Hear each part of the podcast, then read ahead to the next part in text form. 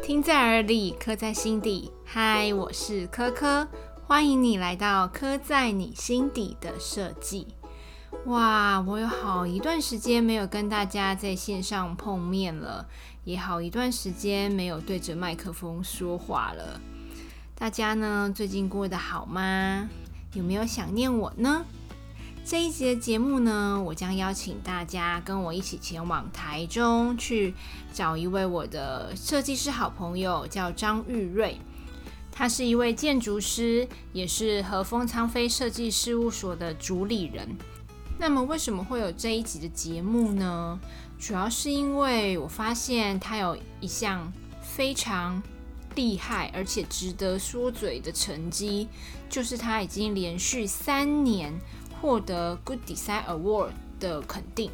Good Design Award 是日本的一个设计界大奖，那它是从产品设计出发，然后近几年来有延伸到空间设计。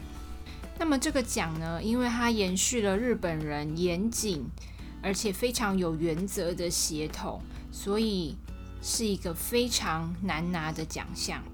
对于台湾设计界来说，是一个梦寐以求的大奖呢。瑞却可以连续三年拿到了这个好成绩，所以我就在想啊，到底他是怎么办到的呢？而且这个过程中，这个奖项对他来说又有什么独特的意义呢？那我们就一起出发台中，Let's go！欢迎和风昌飞瑞。大家好，我是瑞。我们这一集呢，主要就是要来聊和风昌飞他连续三年获得 GD 肯定这件事。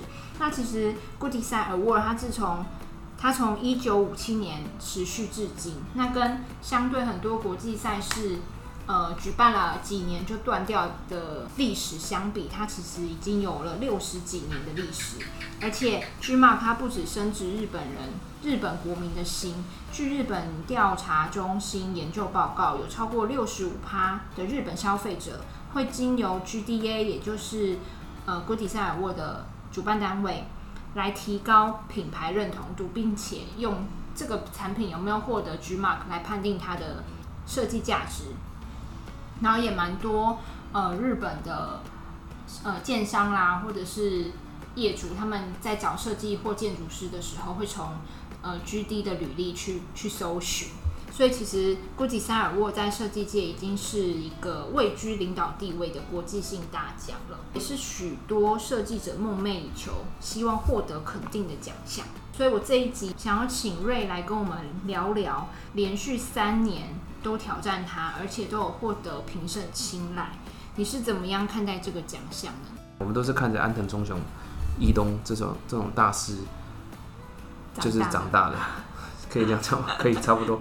然后你就会发现说，是不是你都你的设计就是要到那个程度，嗯，你才有办法得到他们的青睐，嗯，因为评审大概就是这些人嘛，就是那些。那你你如果你是不是要办，你就是要你要得到他的。你要得到他的青睐，是不是就必须要你的程度要跟他一样？所以我当时其实还没参加的时候，其实呃，我一直认定它是一个非常非常难的奖项，特别是拿到的奖项。对，特别是因为你又对就是日本民族有一些认识的话，嗯，你就会觉得他们应该非常的严谨。这样，那你为什么会要投 Good Design Award？要想要把自己的作品拿去挑战它？对，因为我觉得他怎么讲，就是我后来在网络上搜寻一些他得奖的那些讯息，我发现他其实他在谈的事情，他一样是个国际性的奖项，可是他不是单纯的从单纯的美或是产品或是实用这这个东西来出发，嗯，他可能有更多的是他会谈公益价值，然后他会希望你更有想象力，然后。他希望你提出一些不同的观点，这样。哦，对，对很重要。提出不同的观点，这个东西，因为我们想想做一些不一样的事情，跟我们有我们自己心中理想的那个设计，那是不是也可以让这个在以宗旨是这样子的呃为前提的奖项？嗯，对，然后来试看看我们现在我们提出的观点是不是简单讲是不是够看的这样子。哦，因为某种程度，你其实说过你们的设计很重视想象力，然后很重视不一样。对。那如果在这样子的坚持下，可以获得有同样坚持或是对自不一样这件事情重视的奖项，如果可以获得他们的肯定的话，那其实也算就是一种对，就是他对设计的价值认定，可能跟我们觉得设计的价值差不多，在同样一个价值观，对价值观是一样的。然后，如果可以被同样价值观的奖项肯定，那对我们来讲是一个很棒的的嘉许。对对对，懂懂懂。国际赛它有很多道的评审手续，就是像初审啊，然后还有复审。那复审又要透过实体的呃物件展示，让评审去评选。在疫情前，它还有就是你可以申请三分钟的 interview，直接跟评审去讲你的设计理念。就是它它它真的是一个很严谨的。比赛啦，而且你之前在参赛的时候，是不是有历经过疫情前，然后他们来台湾复审，然后去 interview 这这这个过程嘛？有。那你讲讲看，就是你参赛这三年的心得跟观察。好，我们这三年，二零一八跟二零二零一九有到现场，嗯，就是你刚刚讲的那个现场复审，对，评审复审。然后二零二零因为那个疫情就没有，对，就是他们的复审是在日本举办，对，然后。第一年就是我们第一次参加过比赛，所以我根本不知道他会有什么现场，我根本不知道他有什么现场。对对，我我不知道他会要现场面试这样，我以为就是把作品跟展板或是那些缩帖都做好，然后他们就会评审。然后想不到就是要到现场。我记得呃第一个案子是二零一八是 Corner Sixty，对，然后二零一九是树屋，对，就这两个案子我们都有做模型，嗯。去跟现场的评审讲解跟说明，这还分两种，一一个就是你把模型跟图面就放在那边，他们自己看；那一个是你就待在你的那个摊位摊位对展位上，然后他会问你问题，然后你要说明一下你的设计理念。然后其实一开始其实第一年的时候超错，第二年也很错了，讲实在话。然后你就因为你觉得不晓得到底来的人是怎么样，然后。你就第一年，我其实担心很多，我就会想到糟糕，我又不会日文，然后要怎么跟他们讲，然后要全程英文，好像也不太，也不也不太靠谱。其实有日日文对对对对，但是我以前我之前完全都不晓得，嗯，所以但后来知道他们有日文翻译的，就是还是一样紧张。但是我后来发现，就是呃，因为他们来的就是这些评审，基本上你都参加过国际评审，如果你可以用一些英文跟他们讲解你的理念。你就有机会让他们在这边待久一点，哦，因为通常我用中文讲完，然后日译就帮我再翻，然后他们在哦，他们说哦，是的，是的，是的，是的，就像他们这样。但是对对对，但如果你可以很快，他他问到什么问题，因为他有时候也会问到一些，就是他有时候也会用英文问，然后如果你可以马上回答他，他可能会对你的印象更深刻。对对对，我觉得他虽然说只有留三分钟，可是基本上你只要。让他有意愿在你这边留久一点，我觉得他没有很强制说三分钟以内就离开，没有没有没有没有没有，他没有强制，就是如果你你引发了他们的兴趣，嗯，然后因为其实现场好几好几百个展品，对，然后他们他们的时间很少，我我记得他们是这样，他们是他们有一个时间是关起门来，只有他们评审可以在。会场里面看所有的产品跟模型跟图面，嗯，对，然后再来会有一个时间是开放竞赛者进来，就是 presentation 的，嗯，可以的话，尽量我都会觉得鼓励大家都参加。你说参加 interview，对，第二阶段这个 interview，嗯，我觉得这样会很好，因为一来你直接可以面对评审对你的他对你的问题，你可以直接回复，虽然这很错啊，真的，我真真的觉得超错啊，然后因为你不知道他会问什么，你不知道会问什么，而且你觉得你也不知道他感兴趣的是什么东西，但是呃，就像我讲的，让他的对你的作品感兴趣这件事情，因为他这么多作品，然后他他必须要对你的。作品有一定的认识，他才他的印象才会深刻。嗯，我相信每个作品可以到可以进到第二阶段的作品都有一定的质量。讲实在话，好，就像树屋，树屋我们有很多概念是在照片上面根本就呈现不出来的，一定要用模型。嗯，可是我模型放在那边，我设计了一个模型是天花板是可以拿起来，你可以看到那个什么那个房子都掉在空中。嗯，但是如果我没有到现场，就没有人可以帮我拿起来。嗯，这个事情。对，因为然后评审也不知道他可以拿起来。对对对对，我上面有做 memo 说这个天花板可以拿起来，嗯。还写了英文，还写了日文，就是写了三种语言，天花板可以拿起来，可是你不能确保他会去做，嗯。所以，但是这个是我们那一个设计的核心价值，就是像书一样，所以，所以我到现场把它拿起来展示给他们看，他们他们就会觉得哎、很有趣，然后对这个概念，我们原本想提的概念更深刻。嗯，Corner Sixty 也是一样，对，我们甚至做了风的流动的样子在在那里面，可是没有人讲解，没有人把那个房子剖开，就没有他就不会去看到这样。你讲这个，我就想到一件事，就我觉得啊，你要参加 interview 有个大前提，就是你这个设计者要对你的设计说得出来，这个设计的原理想法要说得出来，而且很理解。因为像我们之前采访，就是其中一个评审是千叶学教授，他就有提到说，关于二阶段的 interview 啊，其实他其实不见得一定要参加，因为他有遇过几个作品，他可能本来觉得蛮有兴趣的，就设计就是 interview 的人一讲就觉得啊，怎么这么无聊？就是对对，他就说 是吗？对，因为因为可能他在想说，可能派出来是业务，或者是派的人不对，他他没有办法把这个设计的作价值。对他没有办法把这个作品讲讲得出来，所以反而就会打破评审对他可能对书面或者是对哦照片产生的想象。对，所以他说他就有说，如果要参加呃二审 interview，你就是必须确保你对于这个设计是非常的理解，而且可以说得出来。我自己是觉得能到现场，他一定感受得到你对你的设计有没有热情，对，他一定感受得到那个热忱跟那个就是那个模型可以翻起来啊什么之类的，他真的感性感受到核心价值，跟他只是书面读到的不一样。对，但不过我觉得他讲的有道理，如果说你只是派个业务，然后不是自己去，这样就反而危险。对，因为他讲的其实也不限不限定是在建筑设计啊，因对为有一些就是贵底赛它有是产品设计，对，对，所以他可能人选会很没错，对。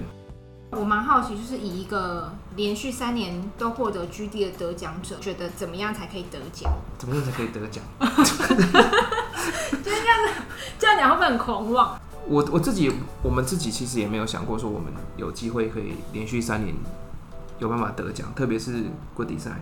我讲实话，我真的不知道 Good Design 的评审的口味是什么，因为就像我讲的，这是我自己看他们，就是第一个要有公益价值、社会性很重要，然后要有想象，对，然后解决问题，然后想象力，然后提出不一样的观点，这些事情都是在设计里面最上面的那些东西。嗯，不是底，不是到最后面的落实这个事情，嗯都是蛮上面的。然后，但是每一个的成品，我去看过他们的展览，因为每年都会去看嘛。嗯去看完展览，就每一个的完成度也都很高，嗯，就是就是都很好的作品就，不是只有空不是只有概念，对对对对对。但是作品的面向很多，嗯不会只局限在好像他们都选哪一种。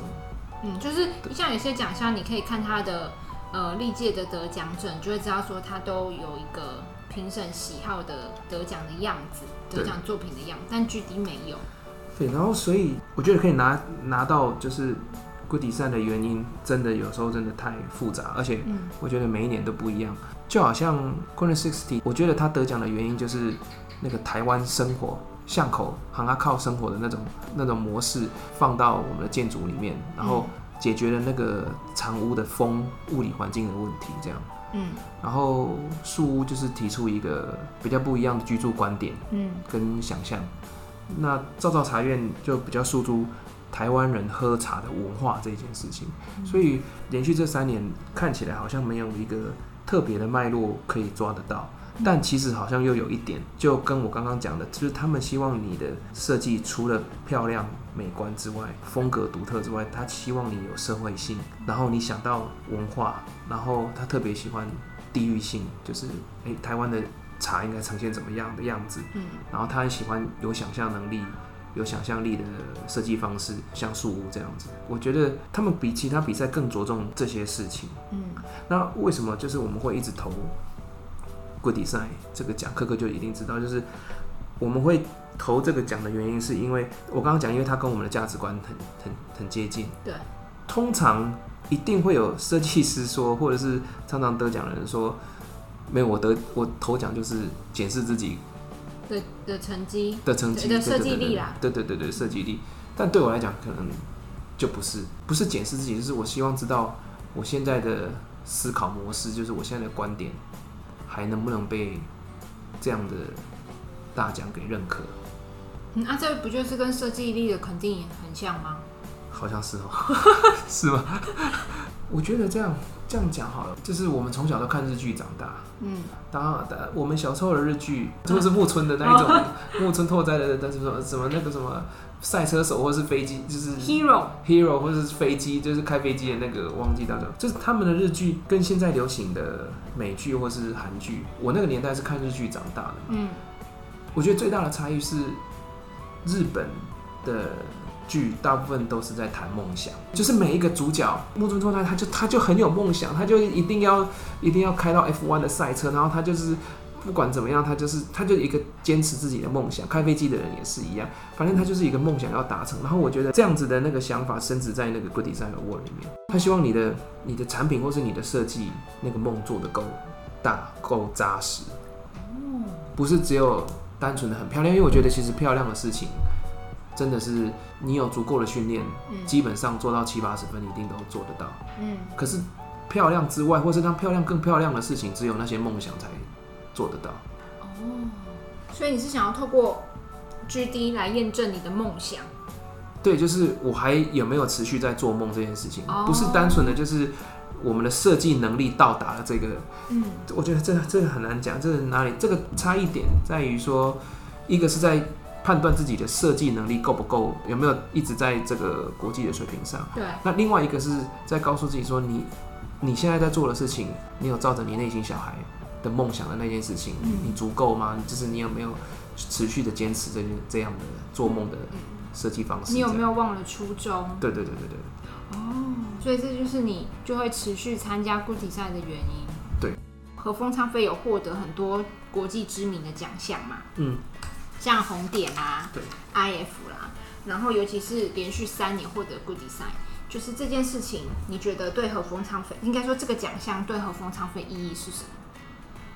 我觉得，我先讲就是那个红点这件事情，红点，呃，所有的奖项让我们其实最意外的，其实让我自己最意外的是红点，嗯，因为红点我们也知道它都是一个很难的奖项，嗯，然后。呃，哎，是是去年嘛？对，是去年的那个产呃品牌暨视觉设计大奖，对对对对对对。然后 Best of Best，对，就是可以还可以得到就是 Best of the Best，就是让我们觉得真的很这个这个奖让我们真的得的很开心，就是觉得哇，怎么会得到这么大的荣耀还是什么？就是觉得很很这 credit 真的太好了那样。但是这些奖项对我们的意义，特别是固底赛或是红点这种，我们自己都觉得很难得的奖。其实并不一定是说，我觉得我们的设计力只需要去投这些比较高难度的奖，其实不是这样。就是我跟佩林是有讨论，就是说我们觉得不比赛真的是在检视另外一些事情。检视什么事？就是像我们，我们是不是还还继续在做梦？你是不是还在持续在做一些别人没有在做的事情？嗯，有没有持续这样子？好，这样讲啊，我觉得这些奖项其实对我们的意义就是，我们有没有继续的专精在我们自己职业的道路上？就是这条路是不是完全照着你刚创业，或是你你当初最终的哎最初的理想想的方向继续去走？哎，那是不是某种程度也是验证你在意的事情是不是符合？是不是重要的？哦，是不是重要的？对，有没有不是只有你自己觉得重要，是大家都觉得很重要？对对对，因为我们想要做不一样的事情嘛，那我们我们的看起来也也不太一样，就是我们的不一样在市场里面。有时候不一定是好事，嗯，这真的有时候不一定是好事。然后，但是如果你可以透过就是这样的国际想象，告诉你说你现在正在走的路的确是一条路，不一定是最对的路，但是的确是一条路。嗯，那我觉得这对我们来讲意义是重大，因为因为一直在做实验性的东西，你不确定，你不确定实验就是这样，你不确定成果是好还是坏。对，那你。这个这些奖项，它可以告诉你说，你的方向、你的道路是是不是对的？嗯，对。所以这也是你就是不断的去自己从二零一八开始吧，二零一八去参赛的初衷跟用意嘛。你其实不是想要验证说我的设计实力到底有多强，而是想要去回归你自己的设计本质，就是我我做这件事情是。是对的，对对，是不是是不是对的？然后就是有没有价值啦？对，我觉得对，我觉得对，我觉得这个价值是不是？而且特别是，所以我们期望我们投的奖项都是跟我们价值观，就是享有共同的价值观。对，理解。很多设计师或者是现在台湾的设计界，蛮多会想要透过参赛来拓展自己的知名度，或者是业务拓展。那针对这点，因为你也参加过蛮多比赛的，你自己的看法是什么？我觉得，我觉得透过比赛来来增加那个业务量，基本上是不太，至少在我的案子里面，至少在我们公司执行的状况，增加业务量这件事情。我觉得不会太太有，应该说它不成比例，不成正比，不是说你得的奖越多或者是越高，你的案子就越多。对对对对对，就得奖不等于案子。对，没有错。但它的确让你在设计案里的那个话语权会比较好一点。哦，对，就是怎么说？呃，就好像我们刚刚讲说，我们公司的东西都是比较有实验性，然后很多发想这样。那这个很多发想、很多实验性这个东西，不是每个业主都可以接受的。嗯，对。但是，呃，通常来找我们的业主，他也呃做过研究嘛，所以他基本上都会觉得说：“哎，我觉得这个东西很有趣。”我最常听到就是：“我觉得这个东西很有趣，也看起来很 fancy，可是我不确定我能我能不能这样活。”嗯，这是我们很常业主会跟我不确定我们我能不能在这样的空间里面生活的。对，然后。在我们如果说还没有得到这些国际奖项的认证之前，他的那个不能说是质疑，可是他的那个疑问就会，因为他没有被证实是可以，或是或者是或或是被其他的权威给认，不要说权威，就是给比较好的单位告诉你说，哎，这个设计师想的事情可行，就是讲白，你是国际认证，可以这样说吗？可以这样，就是。你的话语权就会变得比较好。你一些天马行空的想法，或是你一些很概念式的的的的突破，人家就不会觉得说，好像是完完全全的天马行空，好像也有所本，然后好像做出来的确国际就觉得这样子的事情是 OK 的，是好的这样。嗯，所以我觉得话语权会比较比较重要。嗯。话语权就是你对于业主的说服力吧，他比较他更容易相信你的设计，然后你的设计想法。对，没有错。蛮多设计师会觉得说啊，我已经得奖得到一定程度，我就不用再不用再参加了，或者是说，呃，对于有些刚起步的设计公司，就会想要拿奖来认证自己。那那现在和风昌说，我觉得应该已经是属于成绩斐然的阶段了，因为你至今已经投奖了第五年了嘛。然后，而且成绩也很精彩、很亮眼。对现阶段的和风昌飞来说啊，参赛的意义会是什么？参赛的意义会不会跟当初有些不同，还是一样呢？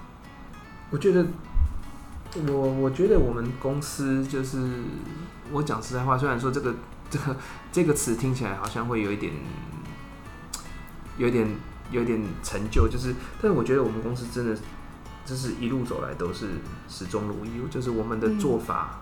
我们的发想几乎都是一模一样，从一开始只有我一个人，到我们现在有同事，我们做事的方法都一样。嗯，所以我觉得面对这些就是做梦的人或是做梦的公司，我觉得检视方式跟我刚刚讲的一模一样。